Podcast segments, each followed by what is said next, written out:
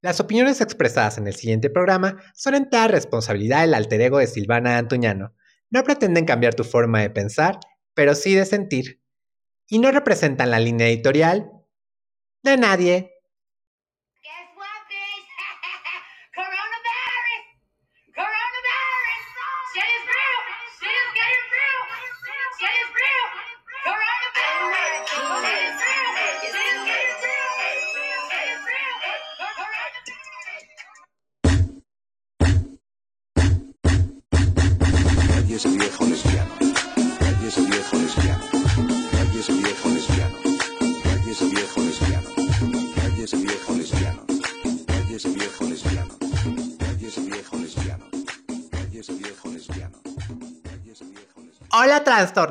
¿Cómo estuvo su fin de semana, güey? Contra todas las predicciones, ya estamos en el tercer programa dirigido al público conocedor, Trastorneando con la de Antuñano, el podcast desgenerado.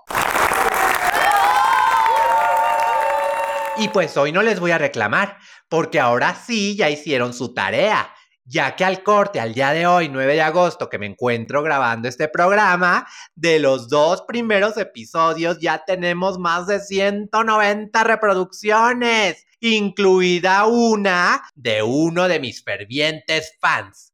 Nada más y nada menos que el DJ Cucaracha, güey. ¿Podremos llegar a las 200? Vemos. Güey, pues hoy estamos de manteles largos.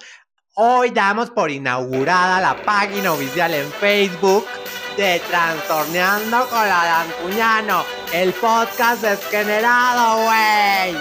Así que ya saben, denle like y denle compartir, güey. Silvana Saje en Facebook y Silvana Saje en Instagram. ¡Claro que sí! A todos aquellos que se integran a esta comunidad de Trastorneando, bienvenidos mis cielas.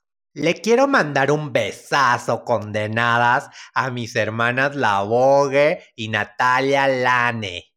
Bueno, Lane. Que ellas no me conocen, pero yo sí a ellas, mis cielas, porque el pasado viernes lanzaron el podcast No So Trans una propuesta totalmente diferente a la mía, pero al igual proporciona información de valor. Se escucha que le saben. Nada más, mi Alejandra Bogue, hermana, tú déjate ir, no te me contengas, porque así te amamos, irreverente. Mi vida, como tú lo dices, tú eres vedette. Y pues hoy, hermanas, es el martes de tóxicos y tóxicas. Y como se los había anticipado la semana pasada, vamos a sacar toda la frustración que tenemos con este tema, que ya estamos todas hasta la madre. Pinche coronavirus, puta madre. Pues sí, toda la boca llena de razón, mi vida.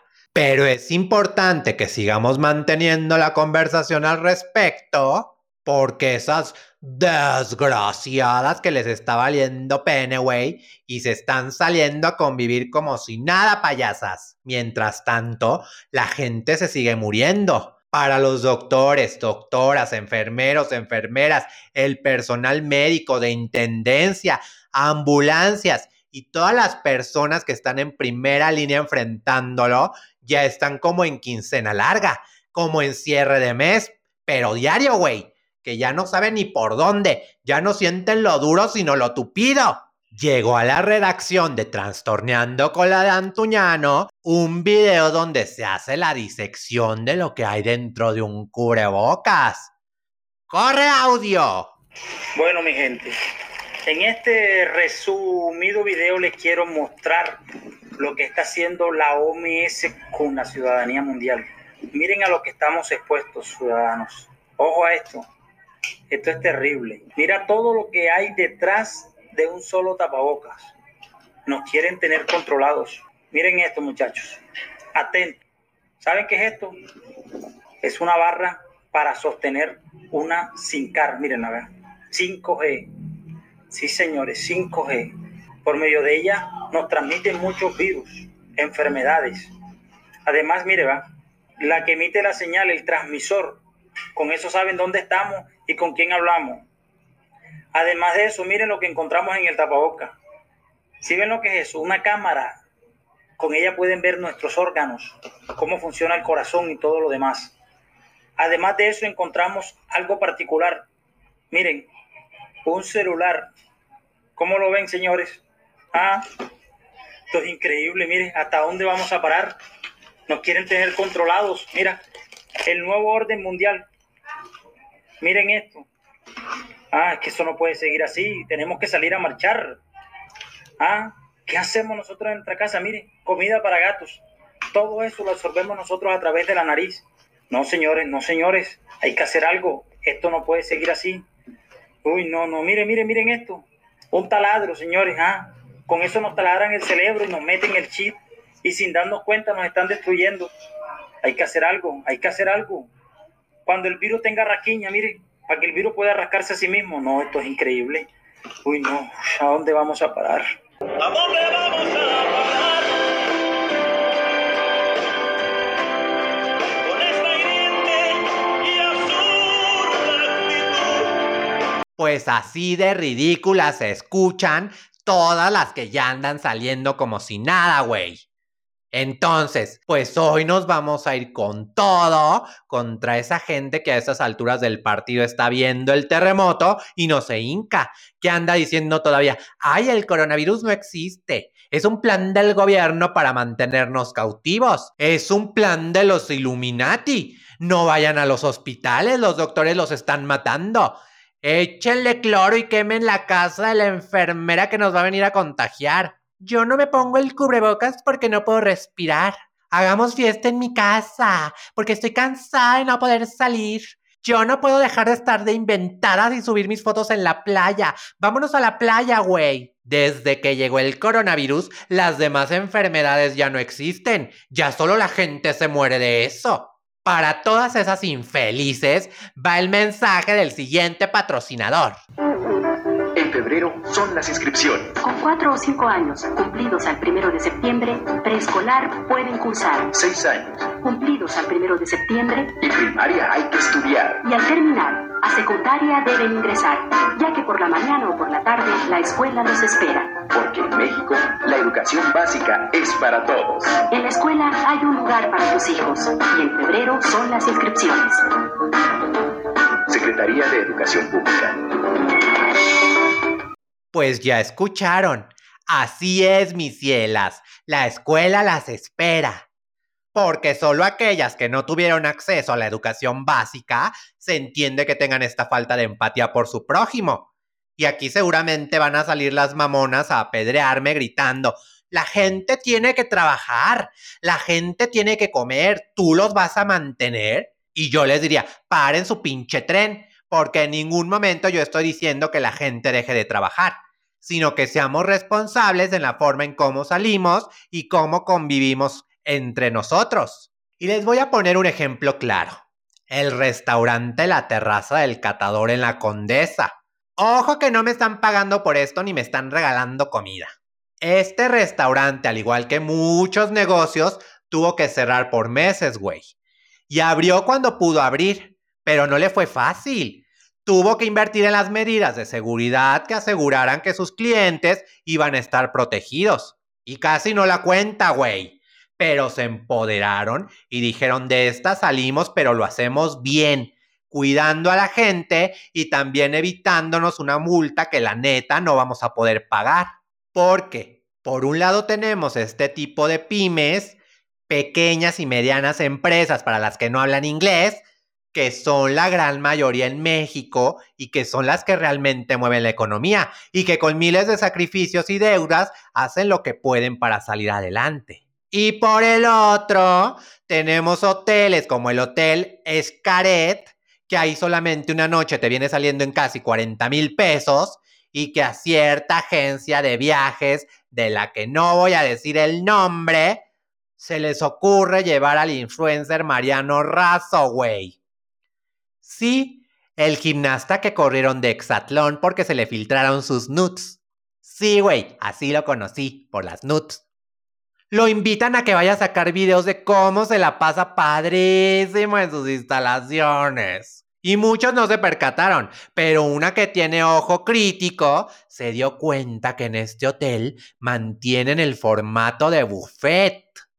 Y que toda la gente, algunos sin cubrebocas, estaba amontonada en las filas típicas de este formato de comida. Entonces, ¿en qué cabeza cabe que un hotel de esta magnitud con semejante infraestructura y recursos no sea capaz de ingeniar un nuevo modelo de negocio que asegure el bienestar de sus huéspedes, güey. Y ojo, mamonas. Aquí no estoy hablando de que un negocio necesita tener muchos recursos para poder cuidar a sus consumidores. O sea, yo no vivo en la Condesa, ni vivo en la Roma, ni en Santa Fe, ni en esas colonias.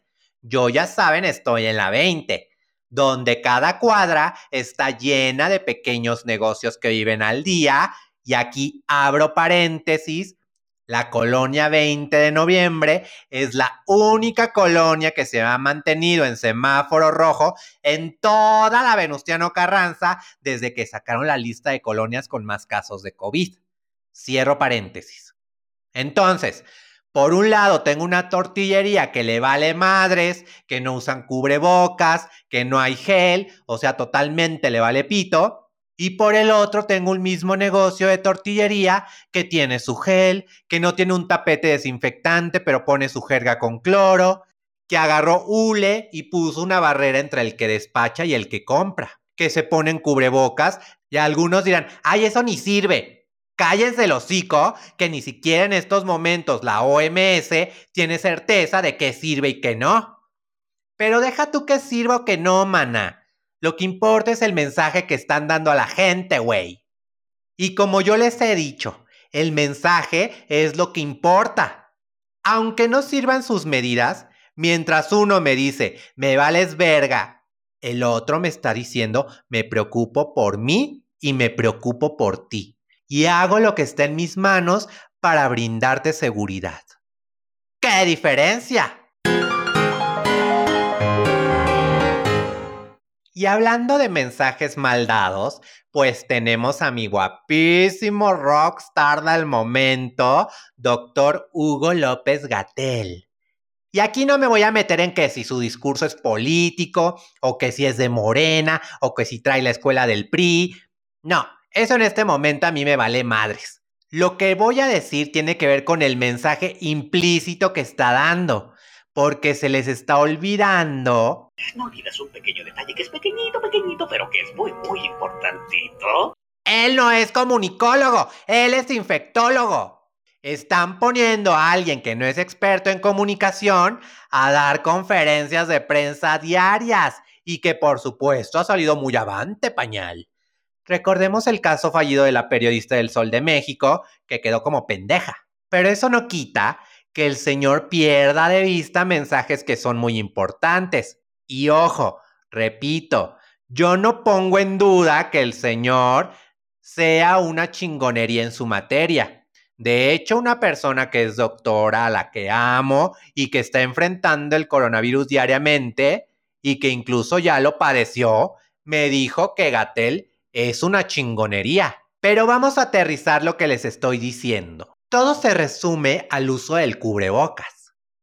El señor ha dicho infinidad de veces que no hay sustento científico que avale que el uso de cubrebocas sea una medida eficaz para no contagiarse de coronavirus. Y simplemente él no lo usa, al menos en cámara. Insisto, yo no soy experta, pero güey, es un virus nuevo Nadie en realidad sabe cómo se está comportando, cómo está afectando a los distintos grupos regionales alrededor del mundo. Si llega a mutar, ¿qué puede pasar? Entonces, en mi humilde opinión, ninguna medida que se utilice para prevenirlo está de más. Claro, medidas inteligentes, no la pendejada de tomar cloro, güey. Porque un detalle importante, él está muy guapo dando sus conferencias en su oficina, leyendo los reportes de estadísticas, dando órdenes, mientras atrás hay todo un gremio partiéndose la madre, enfrentando la muerte cada día, alejados de los que aman, y que ellos sí no se pueden dar el lujo de no portar un cubrebocas como medida de contención, güey. Quiero ver si mi López Gatel se va a partir la madre a atender pacientes infectados, a intubar, a resucitar a los que llegan muriéndose a las salas de urgencias y vamos a ver si no se pone el mentado cubrebocas. Entonces, como les dije arriba, no se trata de si funciona o no. En este caso se trata de que tú como representante de todas las personas y de las instituciones que están luchando para ayudar a la sociedad contra esta enfermedad, des el mensaje de solidaridad y empatía para tus compañeros de profesión. ¿Y cómo lo vas a hacer? Pues solamente con el simple gesto de usar un cubrebocas y no por hacerlo te va a hacer menos líder. Al contrario, te vas a empoderar, mi ciela. Porque amigos, los pequeños mensajes hacen la diferencia.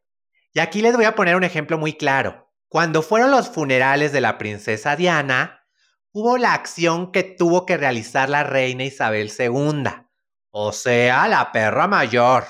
Cuando el ataúd de Diana pasaba enfrente de ella en el cortejo fúnebre, que se realizó para que la gente de Inglaterra se pudiera despedir de ella, ¿saben cuál fue ese gesto? Cuando el ataúd pasó, por dos segundos, bajó la cabeza ante el ataúd para rendir respeto, güey. Y aquí ustedes dirán, ay, pues es lo mínimo que pudo hacer la desgraciada, si ella la mató. Pues con más razón, güey.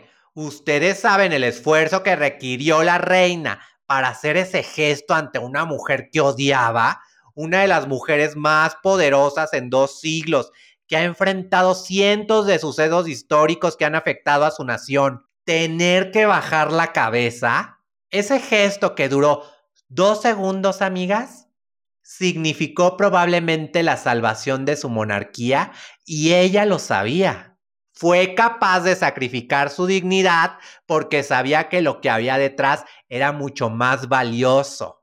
Y ahora sí voy a sonar a la serie de Netflix. La corona es lo que importa, güey. Esa es la diferencia entre alguien que es un líder y alguien que no.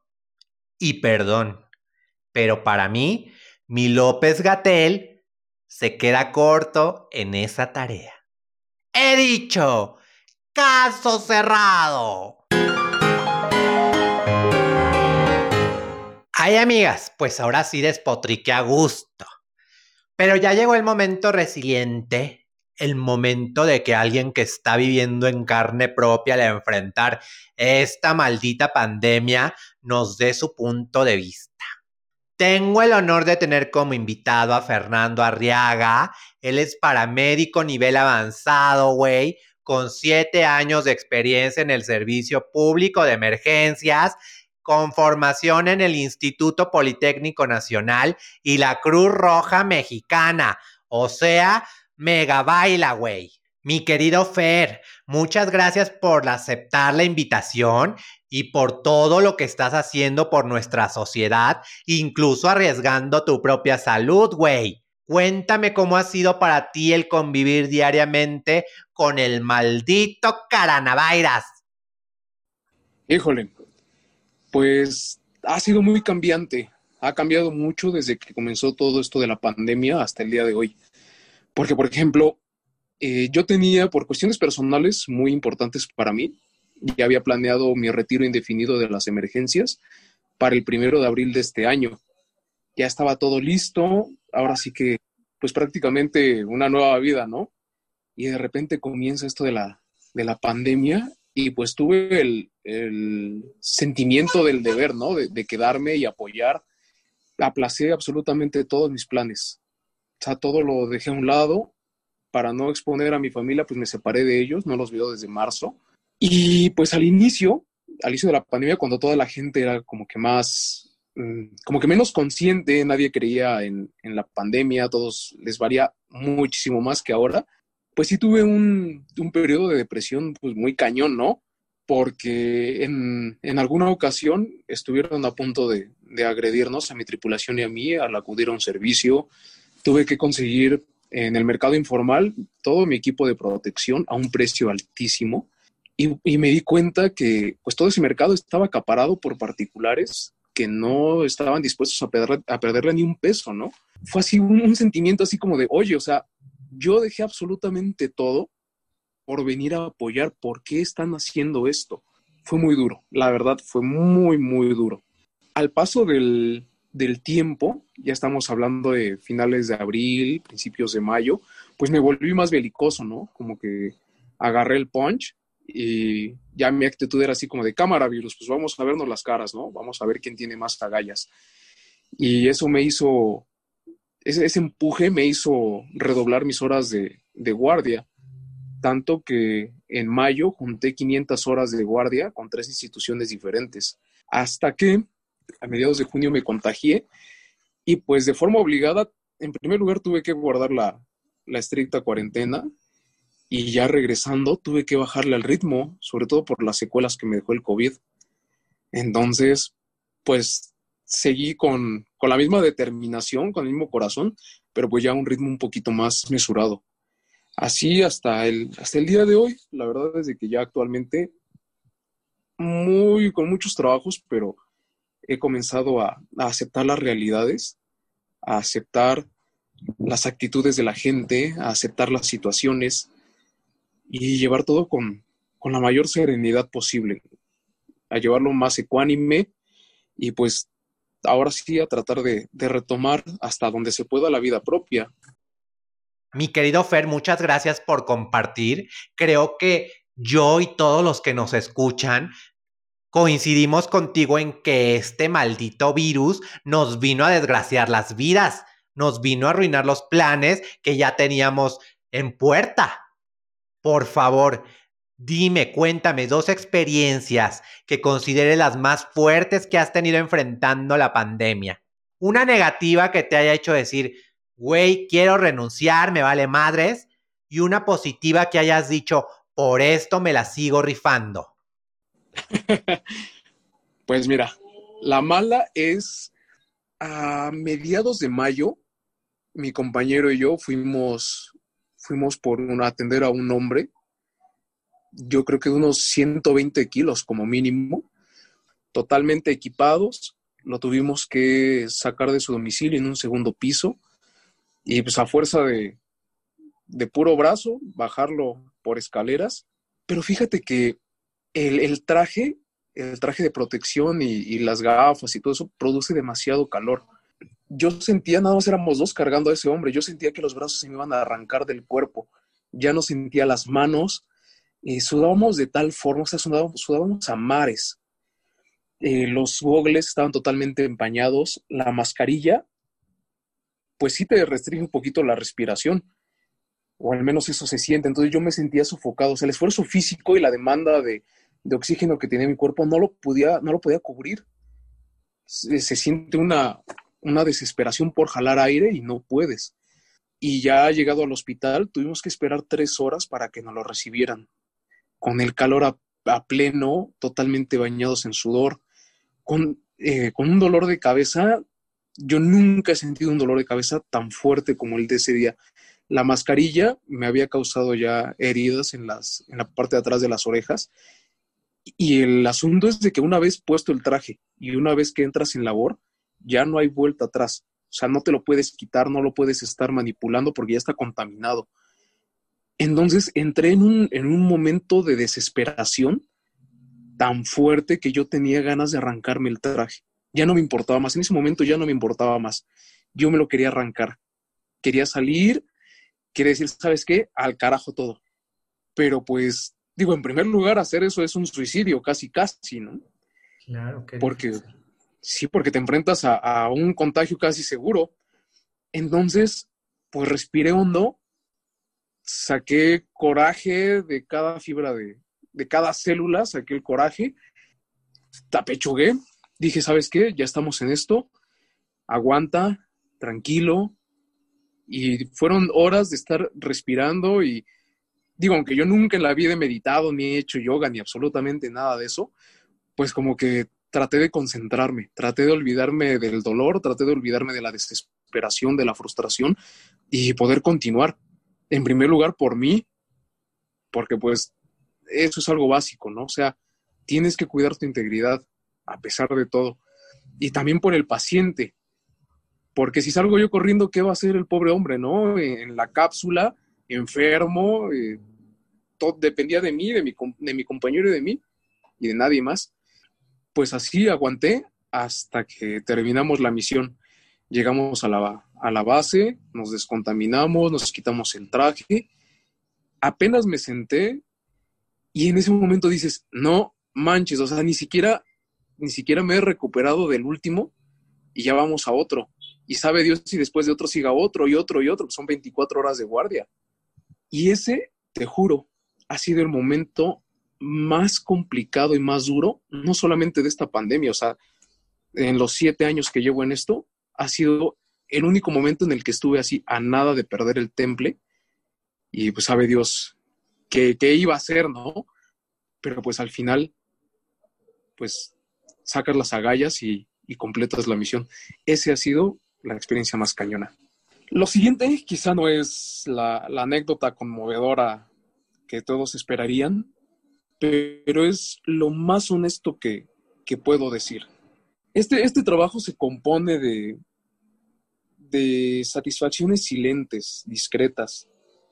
Por ejemplo, pues antes de la pandemia, pues no había ni siquiera quien nos tomara en cuenta, ¿no? O sea, ya ahorita con toda esta situación, pues ya comenzamos a, salir en podcast y en la tele y, en el periódico y en, en N cantidad de medios.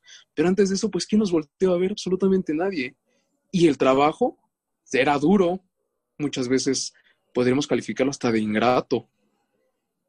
Y pues nosotros seguíamos adelante y ahorita el asunto que ha cambiado pues es que se ha elevado el riesgo, ¿no? Como si no, no corriéramos riesgo antes, ahora se ha elevado.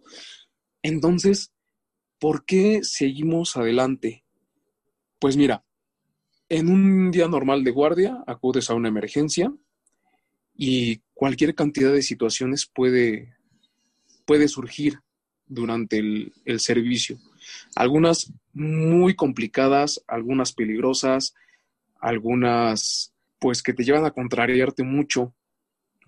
Y como ya lo había dicho, tú tienes que sacar de donde puedas el coraje y el corazón y, todo para, para sacarlo adelante. ¿Por qué? Porque si tú en ese momento desistes, si en ese momento te rindes, absolutamente nadie va a llegar a completar la, la tarea. Y esa persona se va a quedar ahí. Pues es una, es una vida más, ¿no? Una vida irrepetible, eh, quién sabe cuántas personas haya, haya atrás de esa persona que estás socorriendo, quién sabe si eh, hijos, esposa, padres, madres, no sé, quizá de esa persona depende toda una familia de, de, forma económica, ¿no? Por poner un ejemplo nada más. Y en ese momento estás tú ahí y está en tus manos el poder, el poder sacar a esa persona y el, darle una oportunidad más para que pueda salir adelante. Pero al final, a veces la persona te dice gracias o la familia, a veces te dan la bendición, te dicen, ¿sabes qué? Dios te bendiga, cuídate mucho, ojalá nada te pase nunca, eh, que Dios te lo pague, o sea, cuestiones pues un tanto intangibles, pero que al final de cuentas pues sí llenan tu, alma. Al final terminas la, esa emergencia, te subes a la ambulancia, muchas veces cansado, eh, a ver a tu compañero y pues sigues adelante, ¿no? Y vas por la siguiente emergencia y por la siguiente y por la siguiente y por la siguiente. Cuando me preguntan el por qué seguir adelante, el por qué seguir rifándosela, el por qué no rendirse, pues es justamente por eso, por esas, por esas pequeñitas cosas pero que a final de cuentas son muy valiosas, o por lo menos para nosotros son muy valiosas. Y pues todo lo puedo resumir, eh, en un profundo sentido de vocación. Cuando vuelto a ver las situaciones y vuelto a ver por lo que, por lo que pasamos, es la única respuesta que encuentro, la vocación. Fer, sin duda, muy complicado lo que nos cuentas. Creo que nadie nos podemos poner en tus zapatos, lo podemos intentar, pero es muy difícil que, que podamos sentir la frustración, el miedo, el coraje que tú has llegado a sentir.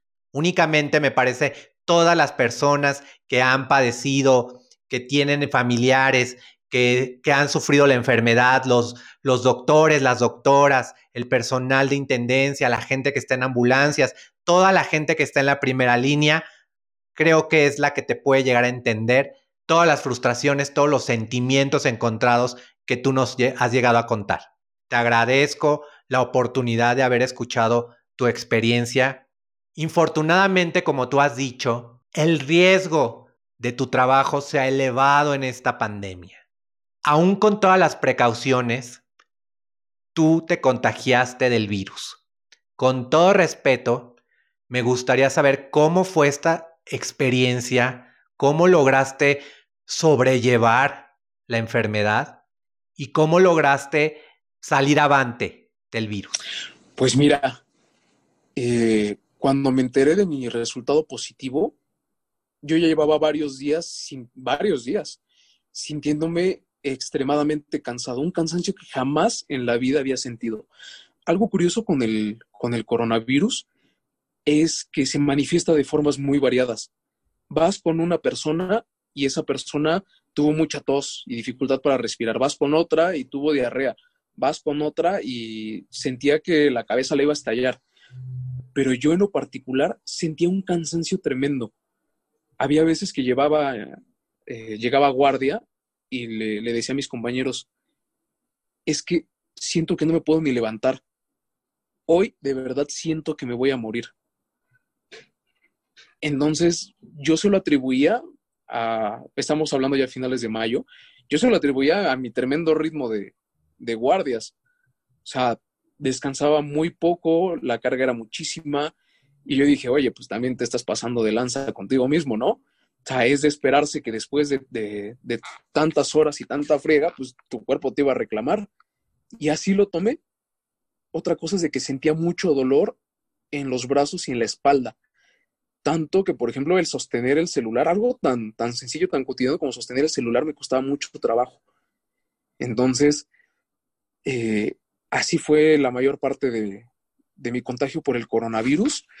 Y llega el resultado, me mandan a casa y fue, fue como otro bajón, porque yo dije, híjole, o sea, ya me, imagínate, o sea, lo que me preocupaba era el no poder estar allá afuera para, para seguir rifándomela, ¿no? Contra el coronavirus. Y sentía coraje. Porque yo, yo le decía a, a unos muchachos nuevos una vez, hasta lo publiqué en Facebook, le decía, si no tomas la seriedad que, que requiere la pandemia, te vas a contagiar por estúpido. Si no tienes cuidado al ponerte y al retirarte tu equipo de protección, te vas a contagiar por estúpido. Y si haces absolutamente todo bien, puede que te contagies también, ¿no? Pero al menos va a quedar en ti que no vaya a ser por estúpido. Entonces, pues me acordé muchísimo de lo que escribí y yo dije, bueno, pues es que yo hice lo mejor que pude por cuidarme y por, por seguir las, los lineamientos y, hice un gran esfuerzo por conseguir el, el equipo. Y estoy contagiado y estoy relegado a la casa y no puedo hacer nada. Y sabe Dios si el día de mañana súbitamente comienzo con insuficiencia respiratoria y me tengo que ir al hospital y, y comienzo a pensar muchas cosas. Y ante la idea de, de que todo se complique y de morir y demás, la verdad no me daba miedo. Lo que me preocupaba justamente eran las secuelas, porque yo decía, imagínate que mis pulmones queden tan dañados, pero no lo suficiente para matarme, y el resto de la vida eh, la pase con limitaciones fuertes, ¿no? Que no pueda ya desempeñar mis labores, que no pueda llevar una vida normal, eh, pues por las, las secuelas. O sea, era un pensamiento muy recurrente, porque además, como te menciono, pues vivo solo. Entonces, estando realmente solo, pues tienes mucho tiempo para pensar en las cosas y tienes mucho tiempo para reclamarte y tienes mucho tiempo para, para aceptar y tienes mucho tiempo para muchas cosas. Entonces fue un, fue un tiempo complicado. La verdad es de que, eh, pues poco a poco, cuando fueron pasando los días, fue disminuyendo el riesgo de, de empeorar. Y así hasta que me, me dieron de alta, me, me reintegré al, a los labores. Disculpa. Me reintegré a los, a los labores. Y entonces, pues ya la situación cambió un poquito, ¿no? Porque ahora ya viene el... Sí, tengo un poquito de, de tos. No te preocupes.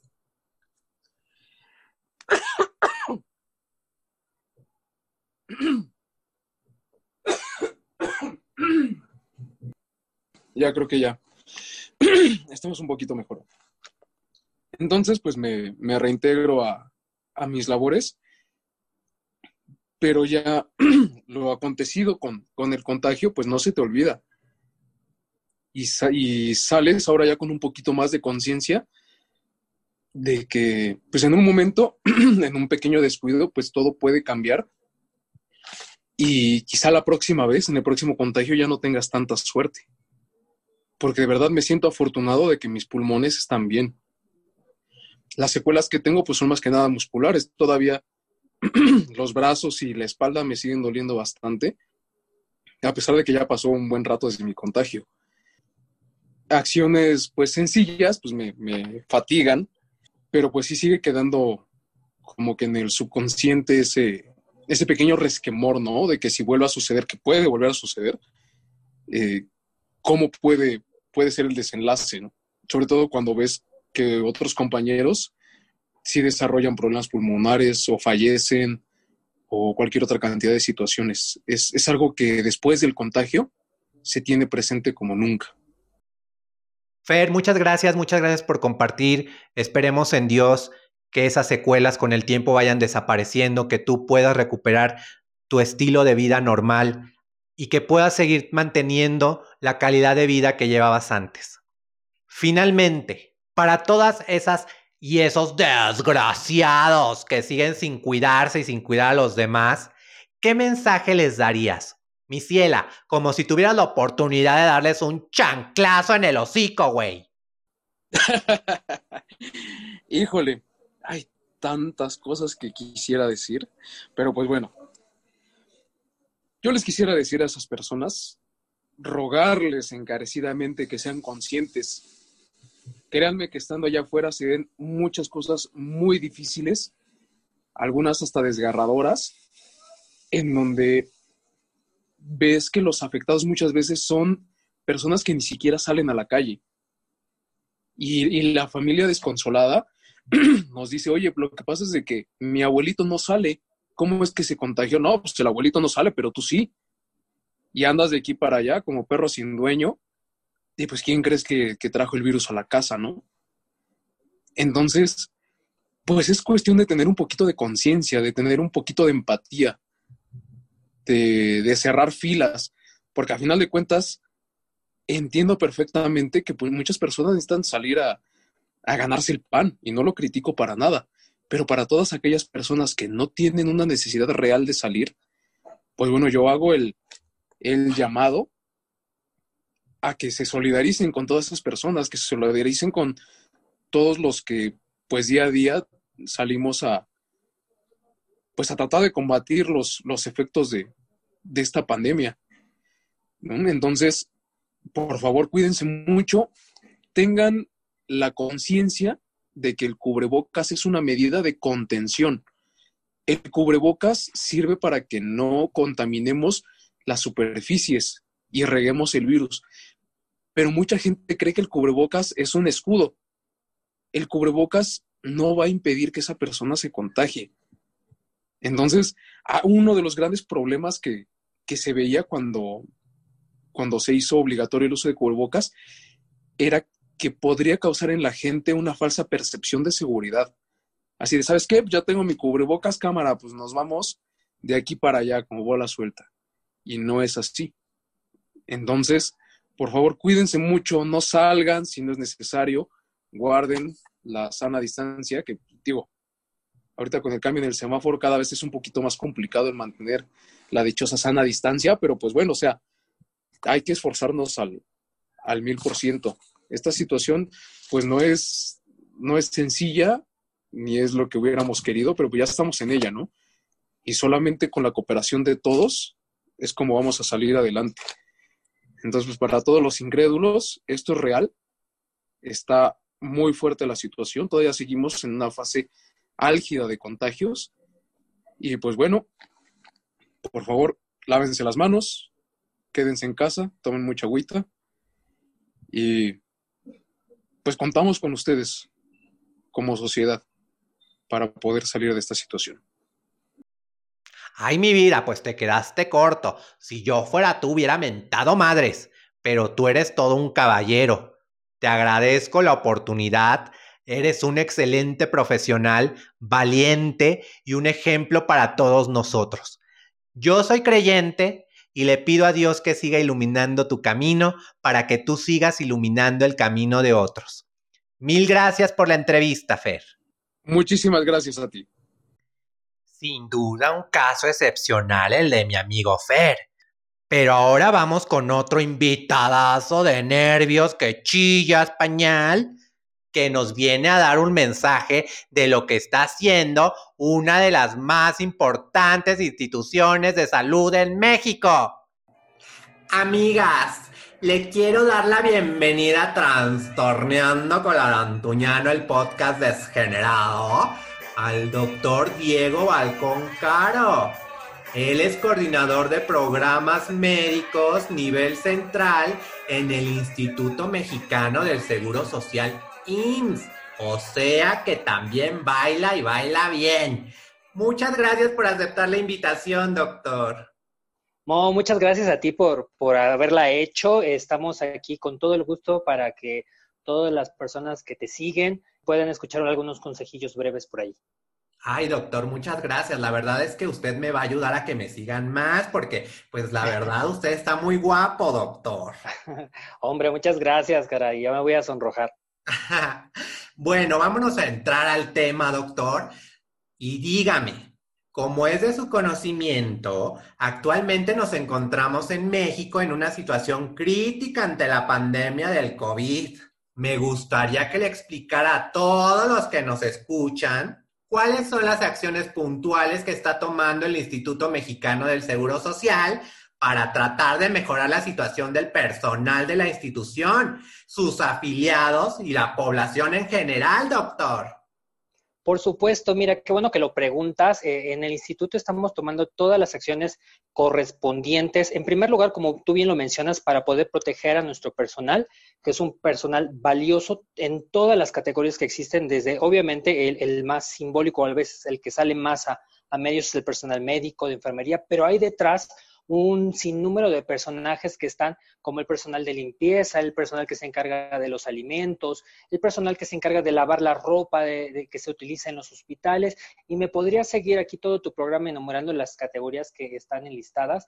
Evidentemente, lo primordial para nosotros, en primer lugar, es la seguridad de nuestro personal en todos los sentidos, eh, que ellos estén con todo el equipo necesario para poder llevar a cabo todas sus acciones. Hemos hecho unas tareas titánicas para poderlo lograr. Como ya imaginarás, todo el material de protección, evidentemente, en todo el mundo hay una gran carencia porque no esperábamos que nos cayera algo así, eh, no solamente en México, en el mundo entero. Y la producción está así a día y noche, pero nosotros afortunadamente hemos logrado que eh, se esté cubriendo todo lo necesario para que nuestro personal esté al 100%. Y evidentemente para nuestros derechohabientes también, de tratar de darles la mejor eh, información, la mejor atención. Hemos tenido que adecuar este, nuestras instalaciones hospitalarias en las clínicas, modificar algunos turnos, algunas formas de brindar la atención porque evidentemente ante una enfermedad como esta, en la que el paciente debe tener un aislamiento en aquellos casos que sean ya confirmados y que necesiten hospitalización, tienen que obviamente eh, pierden el contacto con sus familiares y seguramente tú te imaginarías lo difícil que es para tanto para el paciente que queda dentro y no tiene contacto en un, en un momento de enfermedad, como, como este, como cualquier otra, el no tener contacto con tus seres queridos es muy difícil. Y también para las personas que quedan afuera, ¿no? El saber qué está pasando con su paciente adentro, tratamos de brindarles toda la información necesaria para que, a pesar de que este distanciamiento físico que es necesario por las características propias de la transmisión de la enfermedad, no haya esta sensación de que no sabemos qué está pasando yo paciente o yo familiar con mi paciente. Ay, doctor, la verdad es que la situación está como color de hormiga. Justamente platiqué con una persona que se dedica a las emergencias y que por esa razón se contagió de COVID. Entonces, el no tener el soporte familiar, sin duda es algo muy complejo y que seguramente usted también lo está padeciendo, porque al estar en primera línea, pues lo que más le importa es cuidar a su familia, ¿verdad?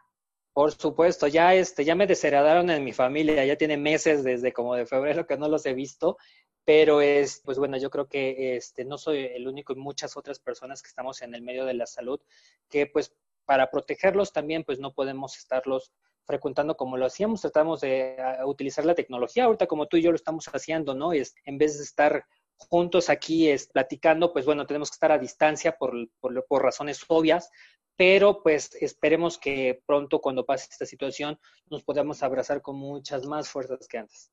Ay, sí, doctor, maldita pandemia. Si no, ahorita yo estaría junto a usted dándole un abrazo y un besazo condenado. Abrazote fuerte. Dígame, doctor. Seguramente es de su conocimiento los infortunados casos de agresiones a personal médico de todos los niveles y de instalaciones físicas a lo largo y ancho del país. En estos casos, ¿cómo el IMSS está trabajando para apoyar a las clínicas y personal afectado por estos desgraciados que no tienen madre y que los han atacado?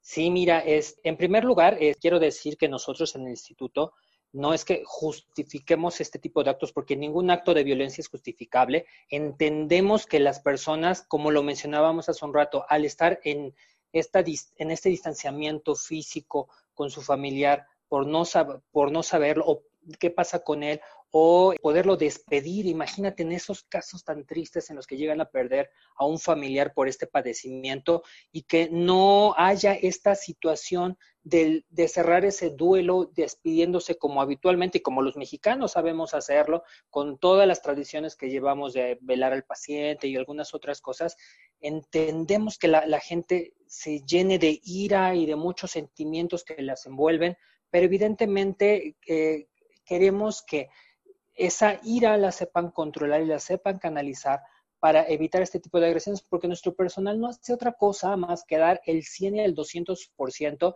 exponer su vida, su salud, este, olvidarse de sus relaciones familiares, de amistades y de algunas otras cosas por atender lo mejor posible a nuestros pacientes. Y como tú bien lo mencionas, este, ha habido algunos casos de agresiones que han este, atacado las instalaciones hospitalarias o directamente de manera física a, a los trabajadores.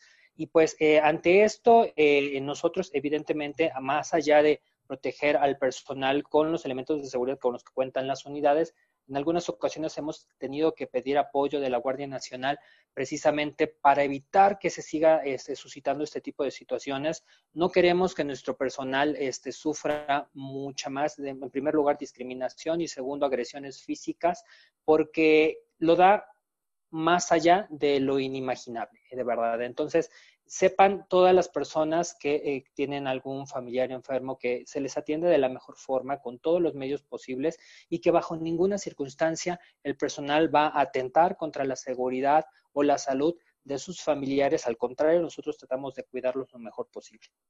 Por supuesto, doctor, de eso se trata, de apoyarlos, de amarlos, de ser solidarios con ustedes, no de estar de inventadas mentándole la madre, güey. Ay, perdón. Imagínate. Imagínate eso.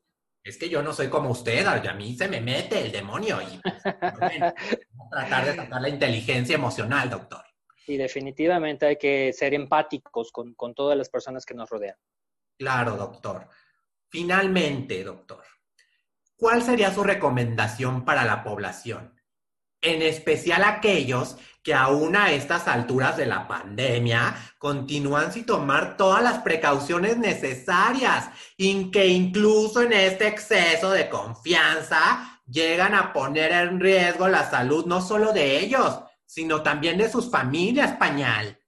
Por supuesto, imagínate, este, mira, la recomendación más allá de las que ya conocen y que día a día se les han dicho en medio acerca de la higiene de manos y del distanciamiento social, este, es recordar que todavía estamos en una fase de unos contactos muy intensos, muy buena parte del país todavía está coloreado de rojo, no hay que olvidar eso, y a pesar de que se está en este llamado regreso a la nueva normalidad, eso no quiere decir que ya nos agarremos la pachanga y nos olvidemos de todo debemos de seguir cuidando de todas las medidas para evitar los contagios, más allá de solamente contagiarnos a nosotros, sino de volvernos un instrumento de contagio para otras personas y recordar que todos tenemos, espero, mamacita, papacito y algunos otros familiares como adultos mayores en las cuales nos podemos llevar nosotros, ser el medio de transmisión para estas personas y estaría muy triste que alguno de todas las personas que te escuchan pudiera perder un familiar solamente porque